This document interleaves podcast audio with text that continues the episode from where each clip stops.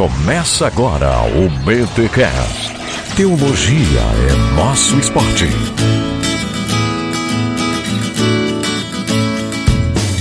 Muito bem, muito bem, muito bem. Começa mais um BT Cash, de número 170. Eu sou o Rodrigo Bibo e volta e meia alguém me pergunta: "E aí, Bibo, você não vai fundar uma igreja, cara?" Eu falo: "Mano, tá mais fácil eu afundar uma do que fundar." Se é que vocês me entendem. Não nasci para ser pastor, galera. Pelo menos ainda não me descobri, ok? Mas neste BTcast aí, você que é pastor, você que frequenta uma igreja, precisa ouvir porque você será desafiado e vai aprender um pouco sobre plantação de igrejas. Olha aí, um tema que já pediram para nós e a gente traz aí para vocês e ninguém mais, ninguém menos do que Renato Camargo, ele que é lá do CTPI, o Centro de Treinamento para Plantadores de Igreja. Galera, foi uma aula que a gente teve aqui neste BT Cash. Então, fica com a gente, mas antes, os recados paroquiais.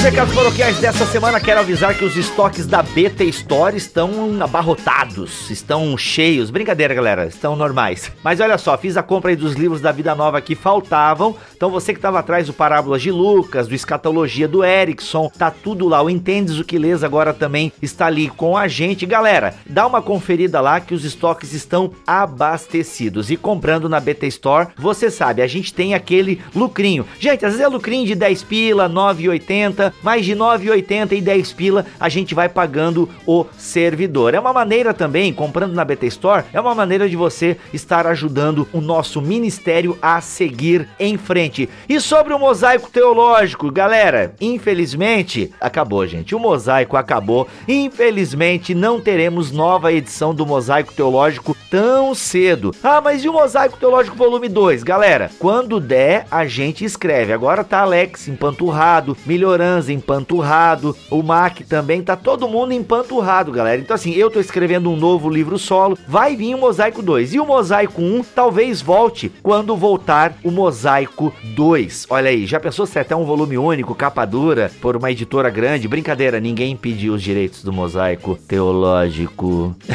mas é isso, galera. O Mosaico Teológico acabou, mas o Apocalipse agora continua firme e forte lá na nossa loja e apenas R$17,90 centavos com frete incluso para todo o território nacional. Galera, não dá para perder, com frete incluso para todo o território nacional. Não pode deixar de fora. Isso aí tem que aproveitar, tem que ter na sua coleção. E recomendações para jovens teólogos e pastores, hein? Apenas 20 pila com frete incluso para todo o território nacional. Que livreto, que livreto que todo mundo tem que ler. Tá lá estoques renovados também. Beleza, gente? Abraço, vamos para esse episódio aí que está fantástico. Mas olha, hoje o Tranca Byte, né, na gravação desse episódio, o Tranca Gigabyte estava agindo violentamente, tivemos que dar as mãos. Convoquei a equipe de intercessão, porque, gente, tava tenso, mas saiu. Graças a Deus o episódio saiu e eu tenho certeza que vai abençoar a sua vida, porque abençoou a minha e eu acho que vai abençoar a sua também, porque o Renato é fera.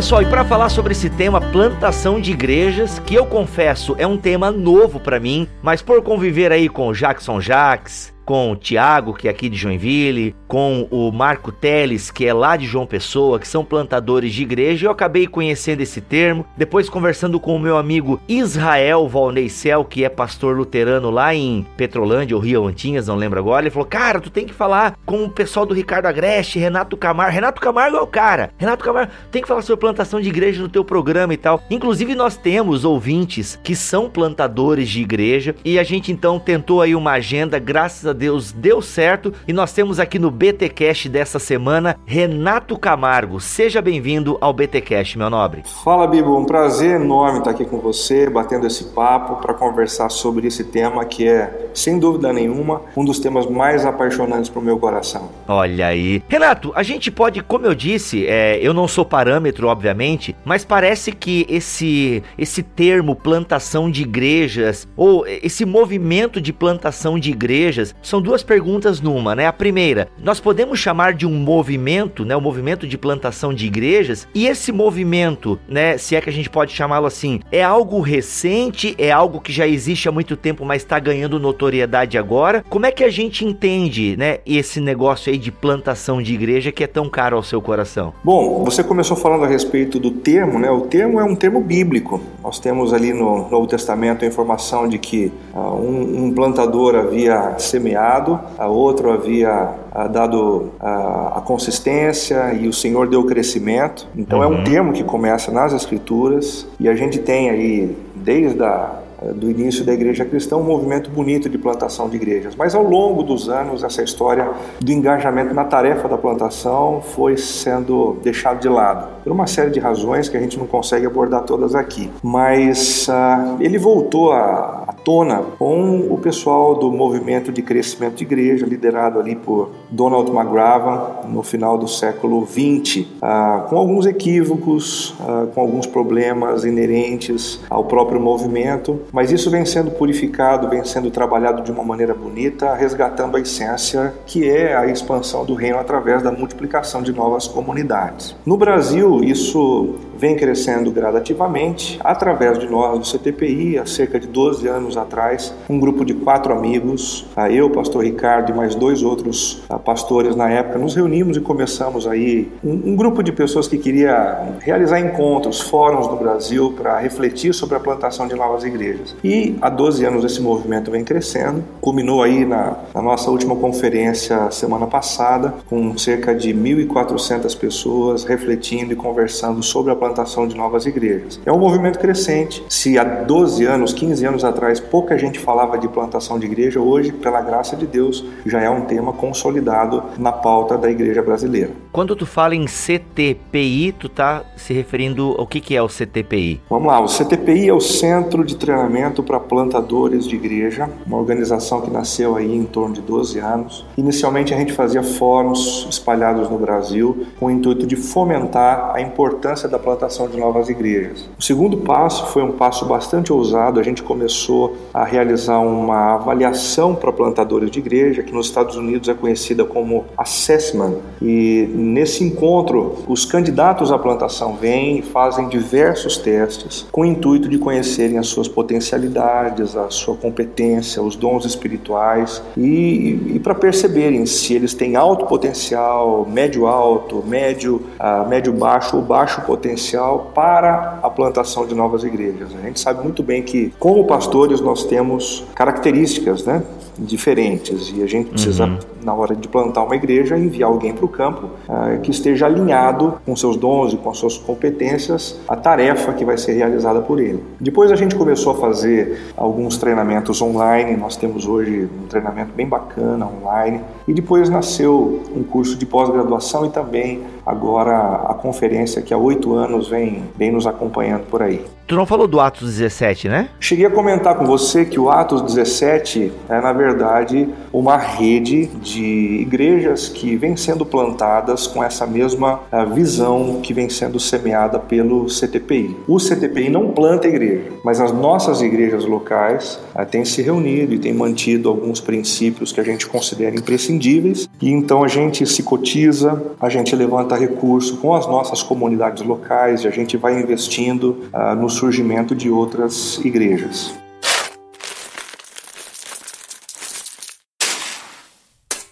Renato, quando tu fala, né, do, do CTPI, do Atos 17, né, então, que é essa rede de igrejas, isso necessariamente está ligado a alguma denominação ou não? O Atos 17 e plantadores de igreja dizem respeito somente a pessoas que vão começar um movimento do zero. Digamos assim, o Bibo saiu da igreja que ele estava, agora o Bibo vai abrir uma igreja. Aí ele recorre ao Atos 17 para poder é, fazer parte da rede, desde que participe de alguns treinamentos. Só para completar minha pergunta, porque plantadores plantar a igreja, né? Como tu disse, é algo que o Novo Testamento já, já nos traz. E se a gente pega, por exemplo, uma Assembleia de Deus, né? É uma igreja que eu fiquei 14 anos lá dentro, sei lá, 15, não lembro, e eu nunca tinha ouvido falar esse termo, mas é a igreja que mais planta igrejas no Brasil, digamos assim, né? É uma igreja que tá onde tem Coca-Cola, Correio, tem Assembleia de Deus. Então, assim, então de alguma forma eles plantam igrejas. Tipo, plantadores de igreja, meio que nós chamamos dos evangelistas, né? O cara que começa lá na garagem da casa e de repente tem um templo ali e aquela coisa toda. Então, sempre houve isso. Mas quando vocês tiveram a ideia do CTPI, né, do Atos 17, é dar suporte tanto para igrejas que já existem, que querem ampliar, né? Eu ia falar ampliar o seu domínio, isso não é nada bíblico, né? é que tem uns que tratam assim, né? Mas é, vocês dão treinamento tanto para pessoas que já estão em igrejas com lastro e tudo mais, que já estão firmadas, têm a sua história e querem ampliar, né, com projetos evangelísticos em outras cidades, ou vocês focam nessa galera que, é, vou começar uma igreja, mas não, não faço nem ideia. Não sei se eu fui claro na minha. Você foi sim. O, o Atos 17 não é uma rede de adesão. A gente não está atrás de sócios, é, de parceiros. Ela é muito mais orgânica. À medida em que a gente vai plantando as nossas igrejas, essa rede vai crescendo. Então é uma rede orgânica, um movimento de plantação de igrejas dentro do Brasil. Já o CTPI é uma organização que acaba servindo a inúmeras denominações diferentes. Na nossa última conferência, a gente tinha pouco mais de 50 denominações participando da conferência, ou seja, a gente não se preocupa com nenhum tipo de, é, de confissão, com nenhum tipo de, de denominação religiosa, né? mas a gente quer simplesmente estimular a plantação com alguns trilhos, com alguns princípios norteadores. Entendi. Tá, quando tu fala dessa rede, então, a rede, a Atos 17 não está ligado a nenhuma igreja, digamos assim. Nem a Atos 17, nem o CTPI. Por exemplo, nós temos dentro da Atos 17 algumas igrejas luteranas, algumas igrejas preterianas do Brasil, outras independentes. Uhum. Inclusive a nossa própria igreja em Sorocaba. Nós plantamos algumas igrejas fora da nossa denominação. A gente investe hoje num projeto em Florianópolis com o pastor Zigoff, que é um projeto da Igreja Luterana. A gente investe num projeto em São Paulo, que é um projeto da Igreja Presbiteriana Independente do Brasil. Há um certo nível de, de afinidade no que diz respeito à, à teologia que a gente defende, mas nenhum tipo uh, de rigor denominacional. E a visão é uma visão de expansão do reino, tão somente isso. Uhum. E se tem alguém que está nos ouvindo, por exemplo, ele está lá, ele plantou uma igreja na cidade dele e ele está meio se sentindo sozinho, abandonado. O Atos 17 meio que treina, capacita, é, ele pode se filiar de alguma forma ou, ou, ele tem que participar e fazer os cursos do CTPI? Como é que funciona essa relação CTPI, Atos 17 e o pastor que está lá no campo lutando sozinho e tal? Como eu disse, o Atos 17 é uma rede mais orgânica que vai aumentando à medida em que a gente mesmo vai plantando igrejas. Entendi. A gente não tem uma estrutura com secretaria, a gente não tem é, mentores que trabalham full time para o projeto. A melhor maneira da gente poder ajudar esses plantadores que você está mencionando é através do CTPI mesmo. A gente pode ajudar esses plantadores através dos fóruns, a gente pode ajudar os plantadores através dessa avaliação que eu mencionei, dos treinamentos que a gente tem online ah, e, eventualmente, também através de um trabalho de mentoria. Né? Uhum, uhum. É, existe dentro do CTPI uma pessoa, o pastor José Carlos Pezino, um cara sensacional, com muita experiência, tanto transcultural quanto dentro do nosso país, que tem criado uma rede de mentores e de coaches que vão oferecer suporte para esses plantadores no campo. É lógico que dentro das possibilidades, dentro ah, do passo que a gente consegue dar, né?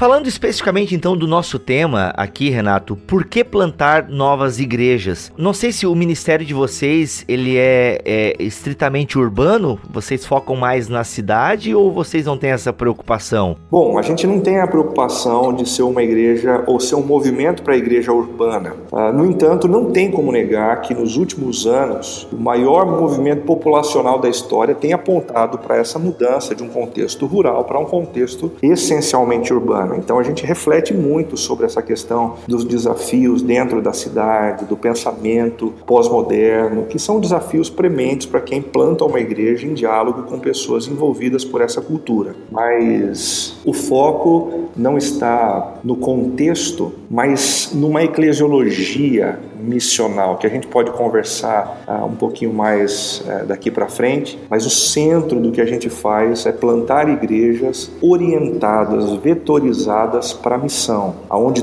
tudo que a, a igreja faz, toda a sua organização visa uma mobilização para alcançar quem ainda não é alcançado. E isso pode acontecer tanto no contexto urbano quanto no contexto rural. Excelente. A pergunta pode parecer meio óbvia, mas eu acho que tem o porquê dela estar aqui. O porquê plantar novas igrejas, né? O que que motiva? Por que que a gente deve lutar, né, por esse movimento? Por que plantar novas igrejas, né? Tanto igreja, como eu percebi, né, tem igrejas que já são igrejas tradicionais que participam deste movimento orgânico, como várias pessoas que plantam, que começam novos movimentos eclesiásticos e tal. Por que plantar igrejas? Bom, por que plantar novas igrejas? Em primeiro lugar, porque a gente acredita que essa é a melhor maneira de cumprir com a grande comissão que nos foi deixada por Jesus. Mateus 28 diz que a gente precisa fazer discípulos de todas as nações, batizando em nome do Pai, do Filho e do Espírito Santo. Nos é dada ali a ordem para fazer discípulos, mas não apenas ela a maneira como fazer também é importante. Batismo e ensino. O batismo é um ato pontual que insere as pessoas dentro de uma comunidade. E o ensino é aquele processo através do qual as pessoas que se achegam a Cristo vão sendo transformadas. Qual é a melhor maneira de você satisfazer a grande comissão? Através da plantação de novas igrejas. Dr. Tim Keller diz que a plantação de novas igrejas não é apenas uma resposta à grande comissão, mas é fundamentalmente uma resposta à maioria absoluta dos grandes imperativos de missão que a gente tem no Novo Testamento. Isso é bastante significativo, então, do ponto de vista bíblico, do ponto de vista teológico. Tu sabe se ele fala isso no Igreja Centrada? Eu estou começando a ler o Igreja Centrada e, e ele, eu vi que ele foca bastante nessa questão da cidade e tal, até Sem onde eu estou lendo aqui. Pode dar uma olhadinha, que essa é uma afirmação que aparece ali no, no Igreja Centrada, ele já fez essa afirmação em outros congressos também na participação dele em Lausanne. Então, é algo que faz parte da convicção teológica do Tim Keller. E existem outras razões aí que a gente pode chamar de razões estratégicas, né? Novas igrejas não despendem energia na tentativa de solucionar pendências históricas. Então, a gente não precisa ficar preocupado na plantação de igreja com os conflitos do passado, com quem senta no banco de número 3 no canto da direita, ah, aquela coisa que acontece normalmente nas igrejas antigas, né? A gente não tem tanto passado, na verdade não tem nenhum. A gente só olha para frente e acaba focando na evangelização. E por focar na evangelização, a gente acaba empenhando também a maior parte dos recursos financeiros. Você tem um orçamento, esse orçamento é para quê? Para evangelizar. Se você não evangelizar, também não aparece mais ninguém. Então é fundamental a gente plantar igrejas, porque ali os recursos são orientados para a missão, para a evangelização. A gente pode destacar também que as novas igrejas elas se adaptam mais facilmente ao contexto cultural aonde você pretende comunicar o evangelho. O que já é bem difícil acontecer numa igreja ah, consolidada. Né? Cada igreja já tem a sua cultura, o seu jeitão, a sua linguagem, a sua maneira de, de se expressar. E isso às vezes aparece como um obstáculo para a evangelização. A gente também pode citar aí essa questão de que novas igrejas uh, são caracterizadas por novos cristãos. A gente está evangelizando, os novos estão chegando e há uma pesquisa que afirma que cristãos aí com até dois anos uh, de vida cristã acabam levando um número absurdamente maior de pessoas a Cristo e a igreja do que o farão no restante de sua vida cristã. Entendi. A pessoa está entusiasmada, né, com essa novidade que lhe alcançou e ela, e ela quer passar para frente aquilo.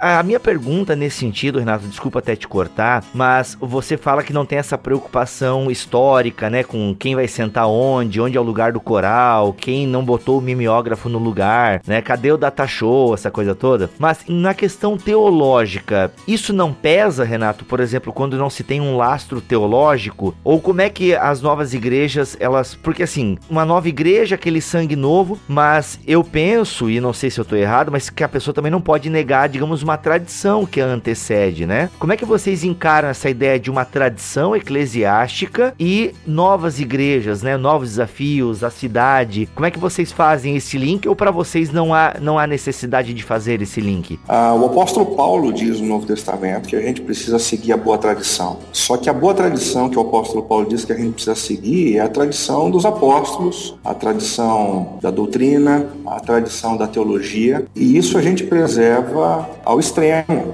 Ninguém está recriando os contos uh, teológicos, nem ninguém está tentando inventar algo que seja mais palatável para a cultura contemporânea. O que a gente fala é a respeito de, de, um, de um novo formato que favoreça o alcance da cidade, das pessoas que estão na cidade. E o fato natural de que, que já é estabelecido há muito tempo cria a sua cultura, isso naturalmente vai gerando um engessamento. Né? A maneira das pessoas conversarem, a maneira delas se expressarem diante de Deus, acaba, acaba criando ali um gueto e a dificuldade de se comunicar com pessoas não cristãs é enorme. Quando você planta uma igreja, essa igreja que nasce já nasce com a teologia que vem da tradição, mas com a preocupação cultural absolutamente conectada. Entendi. Usando a linguagem correta, as pontuações corretas, respondendo às perguntas que estão sendo feitas naquele momento, naquele contexto. Ah, por isso as igrejas que estão sendo plantadas, elas têm essa força muito grande. E eu, eu menciono ainda por último que quando a gente planta igrejas novas, a gente acaba convidando as igrejas antigas a um repensar. Porque como a gente começa a fazer diferente algumas coisas, não no aspecto teológico, mas no que diz respeito ao ímpeto missionário, evangelístico, as igrejas antigas começam a pensar assim, ué, mas por que, que a gente não faz isso? Não? Então elas são, novas igrejas são provocativas, elas levantam perguntas importantes que ajudam na revitalização de igrejas já existentes. E Renato, será que esse é o motivo de muitas pessoas saírem das suas igrejas e abrirem novas frentes? É, eu conheço algumas pessoas assim, né, que estavam tentando ali na igreja que já estavam, né, que já existe há anos e, e a igreja que às vezes briga, né, para ver quem vai fazer a cantina no final do culto, né? é, e aí o cara, não, para mim isso aqui não dá, é porque é um cara que redescobriu, né? Porque tem muito crente velho que redescobre essa chama, né? É. E eu acho que vocês devem atender muita gente assim. Será que é esse o motivo de levar tanta gente a abrir novas frentes? Eu diria que, que existem pelo menos dois motivos uh, que fazem com que essa migração aconteça. O primeiro é a cultura consumista do nosso tempo. Tem muita gente por aí que só quer consumir mesmo. Então, à medida em que vai vendo um, um menu diferente na igreja do lado, as pessoas vão mudando. Uh, mas existe também uh, um grupo de pessoas realmente descontentes, porque a vida ah, dentro de uma igreja orientada pela manutenção, ela é muito chata, né? É, ninguém aguenta esse negócio de viver para fazer ata, esse negócio de viver para simplesmente fazer as estruturas do passado sobreviverem no presente. Aí, quando elas pensam, por exemplo, na possibilidade de um engajamento na missão mais significativo, puxa, é, é encantador. Então, é natural que pessoas de igrejas ah, já estabelecidas acabem vendo na plantação uma, uma via de, de, de resgate do discipulado e de engajamento na missão importantes. E tem a questão também da vaidade, né, Renato? Acho que eu, eu, por exemplo, já testemunhei isso também. O cara cria um novo, uma nova igreja com motivos da vaidade também. Tu já teve que trabalhar um caso assim que tu percebeu que, não, esse cara aí tá plantando igreja com as motivações é, erradas. Ah, eu acho que você está sendo muito radical. Viu? Dizer que alguém planta uma igreja é, por conta de vaidade, dizer que alguém vai ser pastor para enriquecer, eu acho que você está sendo muito radical, viu? Essas coisas não acontecem no Brasil. Essas coisas acontecem só nos Estados Unidos. Sim, claro, claro. E a gente, graças a Deus, não importou isso, pelo não, menos. Então. Não, não, a gente só importou as coisas boas e as coisas ruins ficam para lá. entendi, entendi. Ok, não falemos sobre isso então. ai, ai.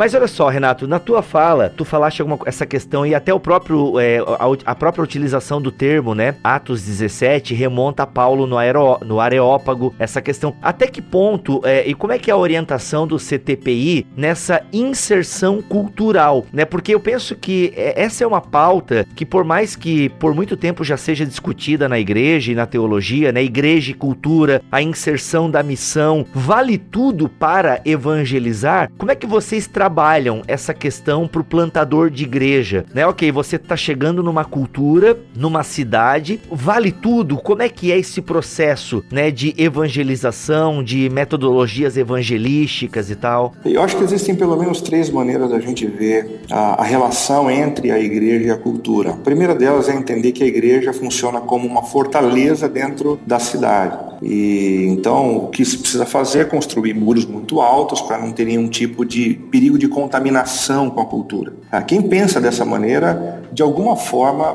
percebeu alguma coisa correta. Existem problemas dentro da cultura, seja uma cultura urbana, seja uma cultura rural, marcas do pecado. E nós precisamos nos defender, nós precisamos tomar cuidado para não sermos envolvidos por essas coisas. O problema é que quem pensa assim acaba vivendo numa distância que inviabiliza a comunicação do Evangelho. Sim. A, a, segunda maneira de você viver na relação com a cultura, que é o, o fato de que uh, existe dentro da cultura secular marca sim da graça de Deus. Essa perspectiva também tem algo positivo. Então nós precisamos nos apropriar dessas marcas de Deus na cultura, nós podemos utilizar essas marcas como ponte para a evangelização, mas o problema dessa perspectiva é que quando a gente assimila tudo, a gente acaba também assimilando o pecado que há na cultura e as coisas que nos distanciam de Deus. A melhor maneira da gente entender a relação com a cultura é percebendo que nós devemos ser sal, é, sal da terra, ser luz do mundo. E aí a gente tem uma relação de cuidado para avaliar o que na cultura precisa ser usado e pode ser usado como ponte cultural e ao mesmo tempo de oportunidade, né?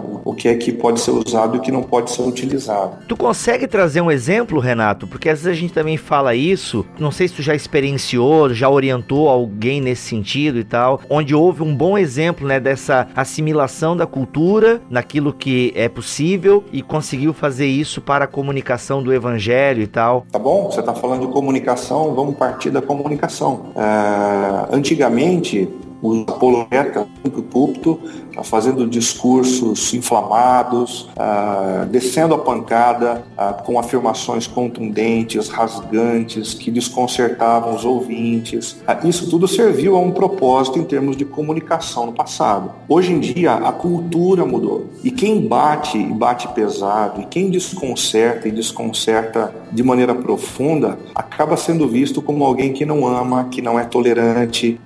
e essas pessoas não são ouvidas no mundo contemporâneo. Uma maneira mais, mais adequada culturalmente de, de trabalhar é através do diálogo. É por isso que muitos pregadores hoje em dia, se apercebendo disso, ah, estão abandonando esse negócio da pregação como a gente conhecia antigamente, né, de cima para baixo, com uma voz impostada, ah, e passaram a dialogar, dialogar o evangelho com as pessoas. Agora perceba, dialogar não significa abrir mão das verdades eternas como verdades eternas, da centralidade de Jesus e da unicidade de Jesus para algo que abra outras possibilidades. Não, tão somente a apresentação das mesmas verdades, dos mesmos conteúdos, de uma forma que seja entendível. O Tim Keller diz também no, no Igreja Centrada que o desafio da contextualização é apresentar as verdades do Evangelho de uma maneira tão clara, mas tão clara, que as pessoas sejam capazes de ouvir, entender e, se for o caso, discordar frontalmente da gente. E, e, aí é sucesso também. Sim. A questão não é a gente apresentar uma mensagem que seja mais palatável, mais entendível, a ponto da pessoa discordar, não do formato, ter dificuldades não com, com a maneira, mas se escandalizar com o que ela tem que se escandalizar, que é o Evangelho. Seja aceitando ou não, mas pelo menos ela entendeu o que foi dito.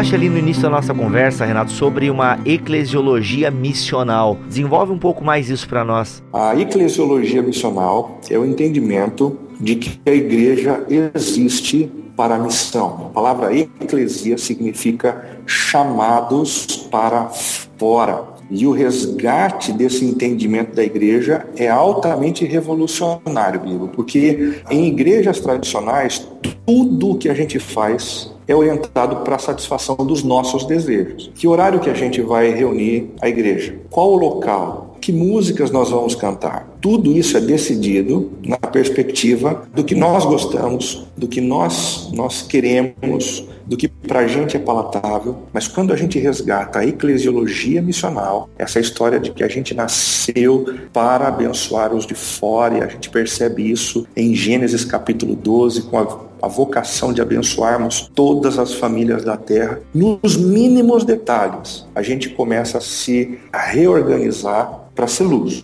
Que horário a gente vai se reunir como igreja? A decisão para isso é o melhor horário para que os não cristãos apareçam. Qual é a linguagem que a gente vai utilizar? A melhor linguagem para comunicar com os de fora. Que tipo de música a gente vai utilizar? a melhor música para comunicar com os de fora. Aí a gente pensa assim, mas espera um pouquinho, será que, que existe uma base teológica para essa preocupação com os de fora no momento do culto? Eu acredito que sim. Quando a gente olha, por exemplo, para o apóstolo Paulo escrevendo para a igreja de Corinto, espera um pouquinho, que história é essa de vocês falarem em línguas o tempo todo, juntos, um passando por cima do outro? vocês têm ideia do que é que as pessoas de fora vão pensar de vocês? O que é que eles vão pensar de vocês? Se é para falar em línguas, no máximo três. E que haja interpretação. Porque a preocupação de Paulo é que o culto a Deus fosse fora. Porque não faz sentido uma reunião que não visa ao alcance de pessoas. O próprio Jesus disse que só é uma, só uma coisa que gera festa nos céus. Quando um pecador se arrepende na terra. Sim. O problema é que as nossas igrejas ficaram específicas em fazer festa na terra e nunca mais fizeram festa no céu, não se doam mais para a missão, não priorizam a evangelização e ela acontece com uma grande surpresa. Né? Se alguém chega na igreja, se converte e, e se torna membro, isso é, isso é alguma coisa completamente desconectada das nossas estratégias e do nosso movimento. Até dentro disso que você está falando, Renato, eu estava lendo aqui o, o, o, Tim Keller, que por sinal, é... vocês pensam em trazer o Timothy Keller, não? a gente pensa, a gente deseja, mas nem tudo aquilo que a gente pensa e deseja é o que a gente consegue. Né? Na última conferência a gente teve o Albart, que é o segundo da escala de de liderança dentro do City to City, que é o movimento uh, da Redeemer. Ah, uh, ele teve com a gente, foi especial, a palavra dele foi muito importante e a gente acabou estabelecendo uma parceria uh, bem legal. Quem sabe aí no futuro próximo a gente pode contar com a presença uh, do, do Tim Keller. Ah, seria excelente. Então ele está falando aqui uma bem dentro disso que você estava falando sobre essa preocupação com os de fora. E ele fala algumas coisas aqui no livro dele, como por exemplo, né, os cristãos devem querer viver na cidade sem usar a cidade para edificar grandes igrejas, mas usando os recursos da igreja para que a cidade prospere. Ou seja, nesse capítulo que eu estava lendo dele aqui, sobre a questão da igreja na cidade, né, a visão para a cidade, é totalmente voltado para os de fora, né? E até tem um amigo meu que ele congrega numa, numa igreja tradicional, cara, e ele estava assim assustado, assustado com as reuniões de presbitério, porque assim, a preocupação, o que estava tirando, a, inclusive o sono do presbitério, né, toda a diretoria, era questão de dinheiro para reorganizar o salão, entendeu? Assim, ou seja, como é que a gente pode ter um clube melhor aqui? E ele tava muito triste com isso, mas assim, ele tava arrebentado, porque ele é um cara que consome também, né? Não sei se ele consome material de vocês, mas ele é um cara muito aberto. Não, cara, a igreja tem que ir pros de fora, sabe? A gente tem que pensar nos de fora. E ele vendo a igreja dele, meu, como é que a gente pode ter o culto mais confortável, com o melhor som, sabe? Com a, a melhor, o melhor teto, a melhor iluminação, né? Tipo, igrejas que gastam 10 mil para ter um palco, né? Ou melhor, um púlpito. Bem, eu não sei se é púlpito ou palco, eu tô meio confuso. Para ele, isso assim, deixou ele arrebentado, cara, arrebentado. E vai contra, parece, né, ao que a, a esses princípios que tu tem é, trazido aqui para nós. É, quando a gente fala desse negócio de ser uma igreja é, voltada para fora, não é simplesmente voltada a criar meios para trazer as pessoas para dentro da igreja. É, você tocou num ponto que é nevrálgico, cara. Uma igreja missional não é uma igreja que apenas cria estratégias para fazer a igreja crescer, mas é uma igreja que se mobiliza visando a transformação da cidade. E isso, na, na minha opinião, é, é nevrálgico, né? Tu ia falar do profeta Jeremias? Sim, o profeta Jeremias disse que a gente deve lutar pela prosperidade da cidade. E existe uma, uma razão teológica para isso. Ah, e a razão teológica é o evangelho evangelho que a maioria das pessoas não entende hoje em dia. Se você me der dois minutinhos, eu só quero relembrar com você que tipo de evangelho está por trás, ou deve estar por trás, da nossa ação missionária. Manda bala, você tem até meia hora, uma hora, duas, fica à vontade. A notícia que a gente tem na Bíblia, que a grande história que funciona como fio condutor, começa com a lembrança de que Deus criou um mundo perfeito e perfeitamente harmonioso. O segundo passo, o segundo capítulo, são os nossos antepassados destruindo absolutamente aquilo que Deus criou de maneira perfeita e harmoniosa. E o mundo foi devastado, de tal forma que a gente olha para a sociedade hoje e a gente percebe fome, miséria, desigualdade.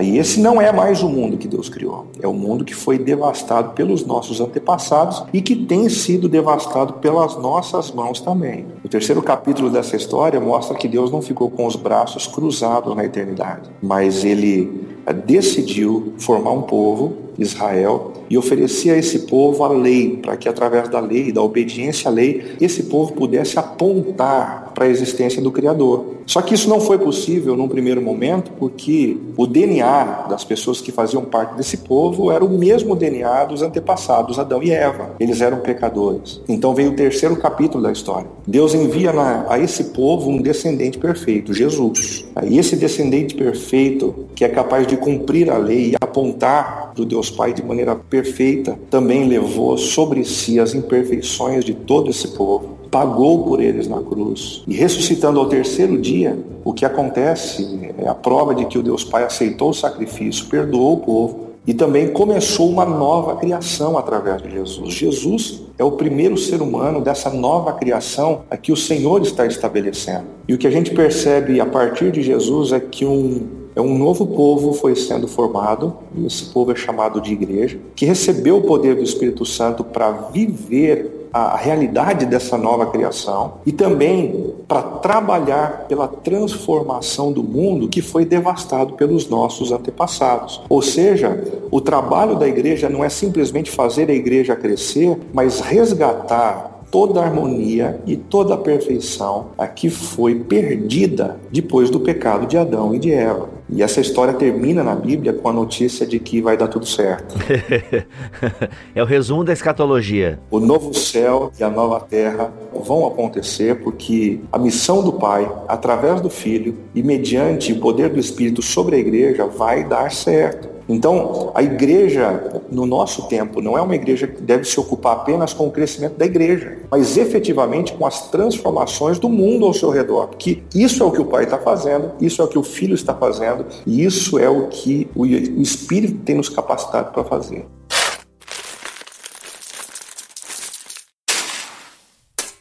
Alguns criticam, Renato, que ah, porque essa galera se preocupa mais em fazer coisas culturais, querem fazer uma inserção cultural ou fazer projetos sociais e acabam esquecendo da mensagem do evangelho que tem que denunciar que o ser humano é pecador. Eu não sei como é que vocês lidam com isso, né? Eu até sei, por exemplo, que o Ricardo Agreste, que é o teu parceiro aí, ele é divertente presbiteriana. Sim, pastor presbiteriano, uhum. E a, a gente vê vezes, até por parte de alguns presbiterianos e tal, ah, nas internets da vida aí, às vezes essa crítica, não, tem que ser a pregação do evangelho, o centro é a pregação do evangelho. E eu achei muito legal essa leitura que você faz, né? Porque parece que alguns têm essa uma dificuldade de entender isso, de que, ok, não, beleza, a mensagem tá ali, mas eu acho que o que o pessoal não consegue trabalhar é como eu vou apresentar essa mensagem para a cidade hoje em dia, né? Acho que é aí que muita gente empata e acaba com aquela pregação muitas vezes chata que não comunica. Eu até costumo brincar, não sei se eu já falei isso em BTcast aqui, mas às vezes a gente tem nos reformados excelentes pregações, mas parece sim que não tem uma conectividade com a vida, né? Tá meio distante, tipo, é, é uma exegese linda, impecável, mas ok, eu entendi esse texto bíblico, vou até, mas parece que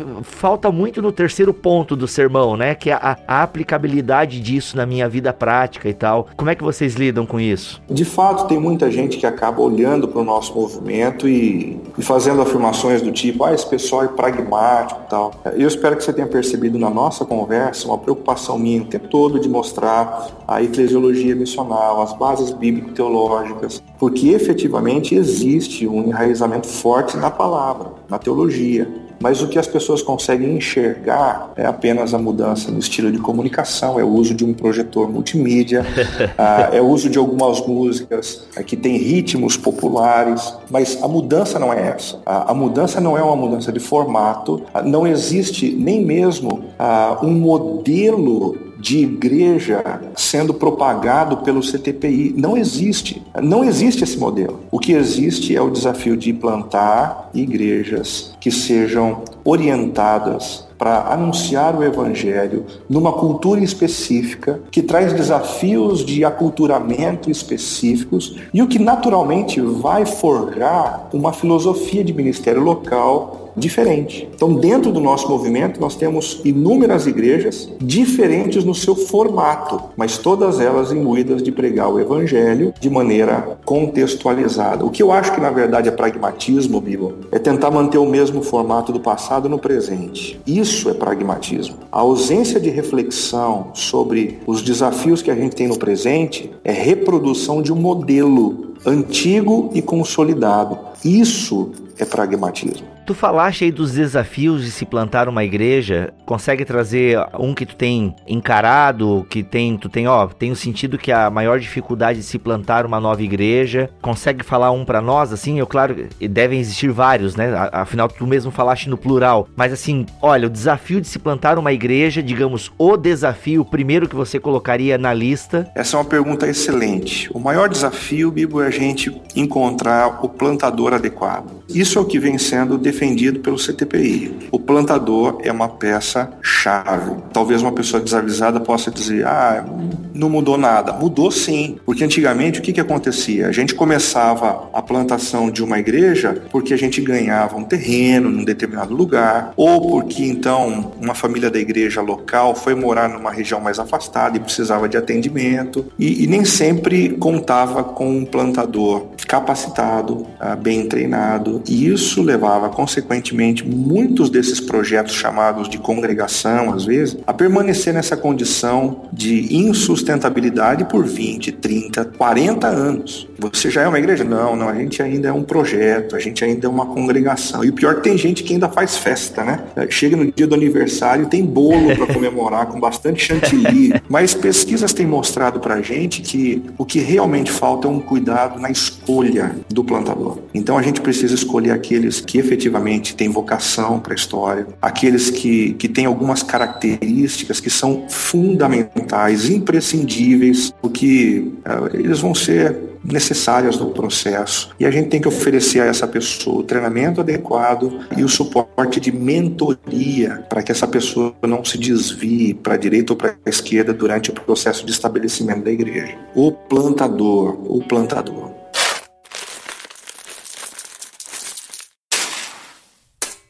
Quais são então, Renato, as características? É uma pessoa que está pensando em plantar uma igreja, como a gente falou lá, ou melhor, como a gente não falou, né? Porque está tão claro que existem motivos errados que podem levar à plantação de uma igreja. Mas o que, que você acha essencial para um plantador de igreja? Tá bom, essa conversa seria longa, mas resumindo, uh, existem algumas habilidades pessoais que a gente pode destacar, algumas habilidades interpessoais e algumas habilidades ministeriais. Uh, entre as habilidades pessoais, a gente pode destacar uh, essa coisa da piedade, da relação forte com o Senhor, dele e da sua família, porque num projeto de plantação ele não tem mais o apoio do Ministério de Louvor para o sensibilizar, ele não tem mais o, o, o, apoio de outros cristãos maduros. O plantador é a sua esposa, ou se no caso é uma plantadora, ela e sua, sua família eh, dependem deles mesmos no que diz respeito ao cultivo da fé, ao sustento da família, no que diz respeito à espiritualidade.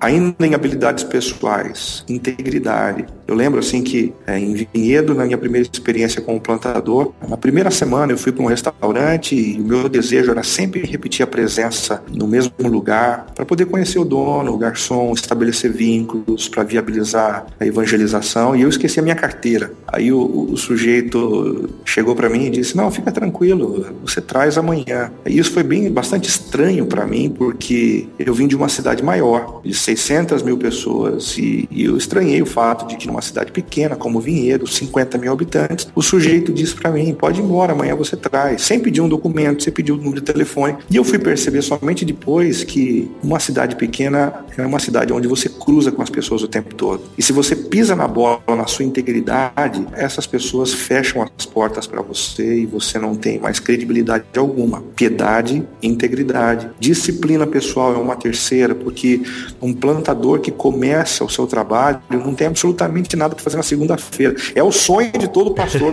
começa a segunda-feira, não tem o que fazer.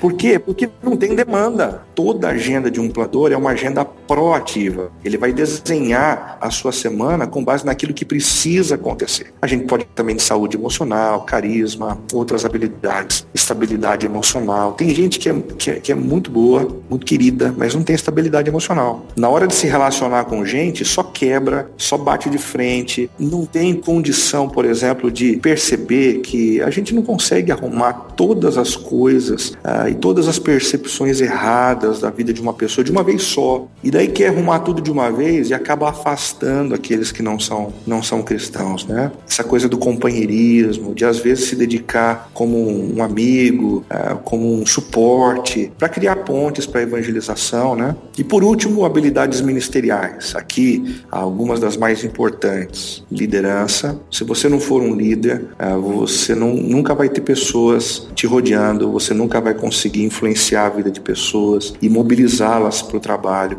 Uma outra característica é o evangelismo. Você, você não precisa gostar de evangelismo, você precisa ser um evangelista. E são duas coisas diferentes. Né? Na, na avaliação de plantadores, a gente sempre pergunta qual foi a última vez que você levou alguém aos pés de Cristo tal. E às vezes o pessoal diz, ah, é, você está perguntando assim, o que eu falei, o que... Aí quando o cara começa a enrolar, você já percebe que o cara não é evangelista. Porque o evangelista, ele diz assim, ah, isso foi, foi ontem, ontem, ontem mesmo, quando eu estava pegando o ônibus, uma pessoa sentou do meu lado, eu bati um papo com ela, falei de Cristo. O evangelista transpira isso. Um, um, uma outra área imprescindível como habilidade ministerial é a pregação, uh, mas uma pregação que tenha a, a, capacidade de dialogar com pessoas não cristãs. Tem muita gente que prega bem, que é eloquente, que é doutrinária, que é teológica, mas que não consegue se comunicar com, com as pessoas do mundo real ou do mundo não não eclesiástico, né? Digamos que ela seria um excelente pregador para a turma do século XVI e tal, né? Oh, tem gente aí que conseguiria competir com muito reformador dentro do púlpito, né? É. do púlpito.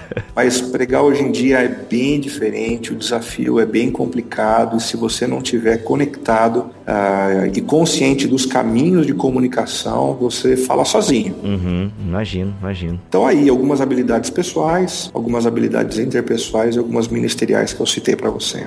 Sim, legal. Dentro já dentro disso que tu acabaste de citar, tu tem alguma literatura que tu indica nos teus seminários, Renato? Porque tu tocou em pontos bem centrais, assim, né? Bem importantes. Tem alguma uma, uma vez que me indicaram até a questão do Darryl Patrick, se não me engano, o plantador de igrejas. Uhum, o plantador de igrejas. Não sei se você curte essa pegada dele e tal. Claro, é um, ele é um cara sensacional e o livro é muito bom. Então, se alguém aqui que está nos ouvindo quer se aprofundar, Plantador de Igreja é um bom livro. Ah, Plantando Igrejas Missionais é um outro livro bem interessante do Ed Stetzer, que inclusive já esteve com a gente algumas vezes aqui no, no CTPI. Ele é uma das grandes autoridades de plantação de igreja no mundo, né? principalmente do que diz respeito à, à parte mais estratégica, ele é sensacional. E o Tim Keller, a gente não pode deixar de lado, Igreja Centrada, é um dos livros chave, fundamentais aí para quem quer compreender essa eclesiologia missional, para quem quer entender o papel transformador da igreja na cidade e para quem quer entender alguns desafios inerentes ao trabalho do plantador. Muito embora o livro não seja sobre plantação de igreja,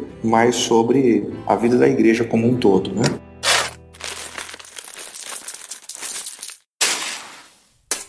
Muito bom, cara, muito bom. Então, pra gente caminhar pro fim, Renato, infelizmente, é, eu quero que você volte, cara, se você tiver topado aí, mas fala um pouquinho para nós, pra gente encerrar esse nosso papo, sobre o processo, né, que vocês incentivam aí no CTPI. E, emendado a essa pergunta, já fala quando é que vai ter o próximo evento, como é que a galera conhece, se vocês têm publicações e por aí vai. Ah, etapas do processo de plantação. A gente entende que um processo saudável tem cinco etapas. A primeira etapa a gente chama de etapa da semeadura.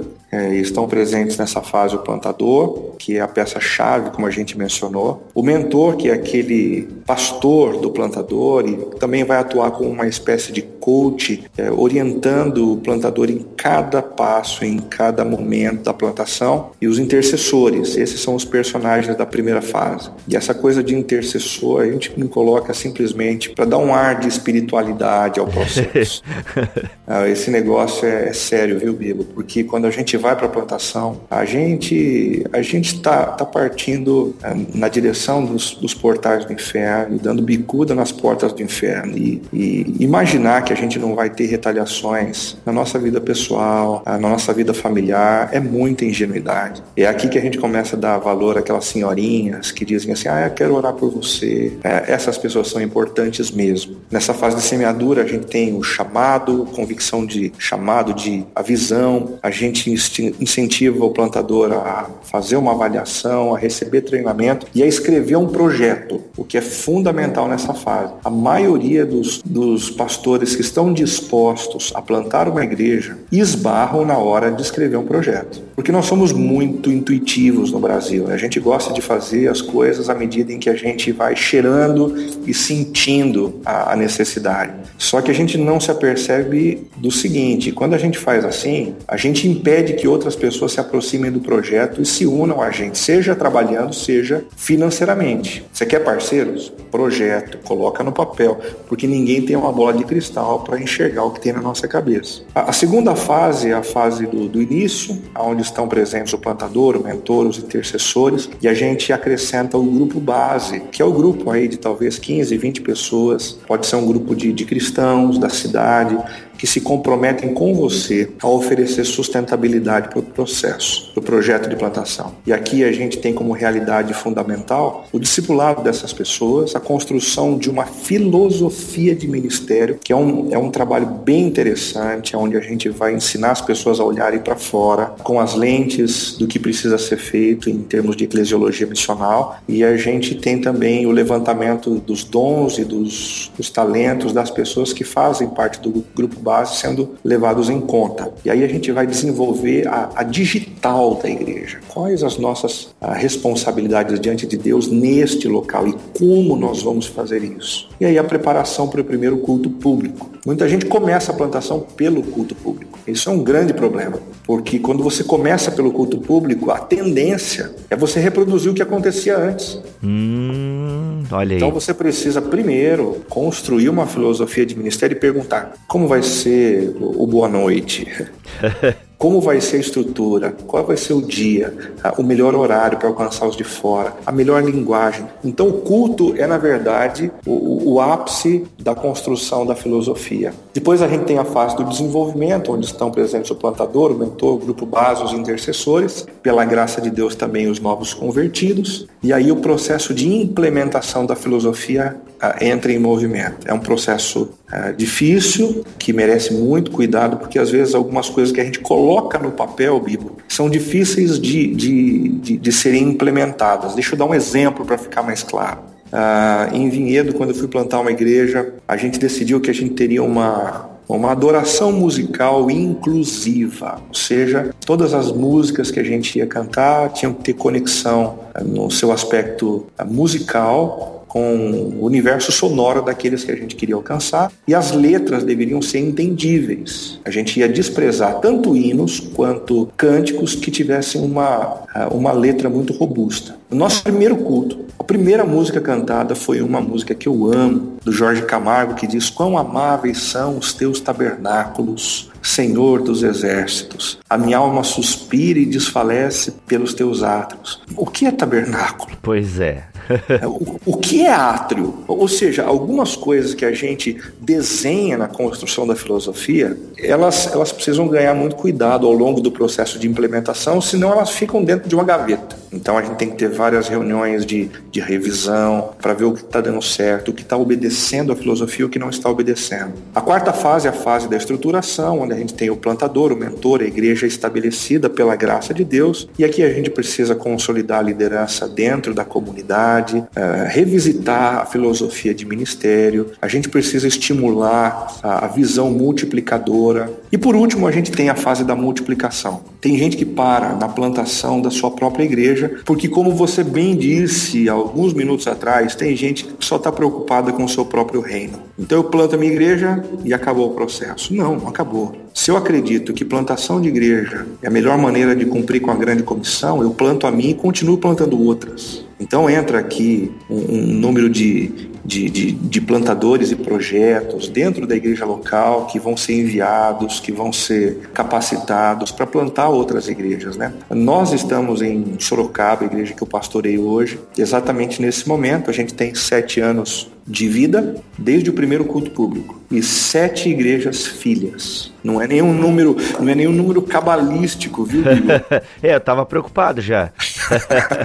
Mas a ideia é, é, essa mesmo, da gente constantemente, constantemente, tá pensando em, em novos locais, em plantadores a serem suportados pela comunidade, para dar vazão ao surgimento de outras igrejas. Hoje nós somos maiores em termos numéricos fora das nossas fronteiras, através dos projetos de plantação, do que dentro da própria igreja local. E é só quando a gente consegue é, enxergar o trabalho da igreja com essas lentes do reino que a gente se contenta com isso. Se a gente quiser apenas ampliar o nosso, o nosso próprio reino visível na face da terra, através da nossa igreja local, a plantação de novas igrejas sempre será vista como um inimigo e um obstáculo que nos impede, porque custa, porque merece investimento e porque vai acabar muitas vezes nos desviando de coisas que fariam a nossa comunidade local crescer numericamente, financeiramente e assim por diante. Muito bom, cara, fantástico. Publicações do CTPI tem alguma ou vocês publicam em Publicações do CTPI tem várias. Opa, olha aí. Nós não temos assim livros hoje escritos pelo CTPI, mas nós temos o selo do CTPI em vários livros. Eu, eu sugiro aí para vocês uh, os livros do professor Michael Gorin, uh,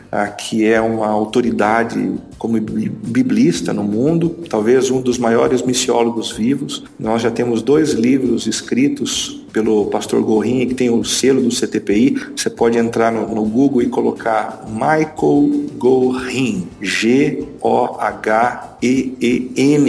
e você vai ter ali os livros do, do Michael Gorin. Tem um outro do pastor David Nicholas, que também leva o livro, o, o selo do CTPI, ah, que é sobre o Evangelho isso que eu acabei de contar para vocês aqui, essa história que deve nortear a compreensão da nossa vocação na Terra, vale a pena dar uma olhadinha nesse livro também. E acessando o site, Bibo, www.ctpi.org.br, ali você tem textos, você tem vídeos de conferências antigas, ah, você tem a divulgação dos nossos encontros, fóruns, avaliação, bom, tem um monte de coisa lá, tá bom?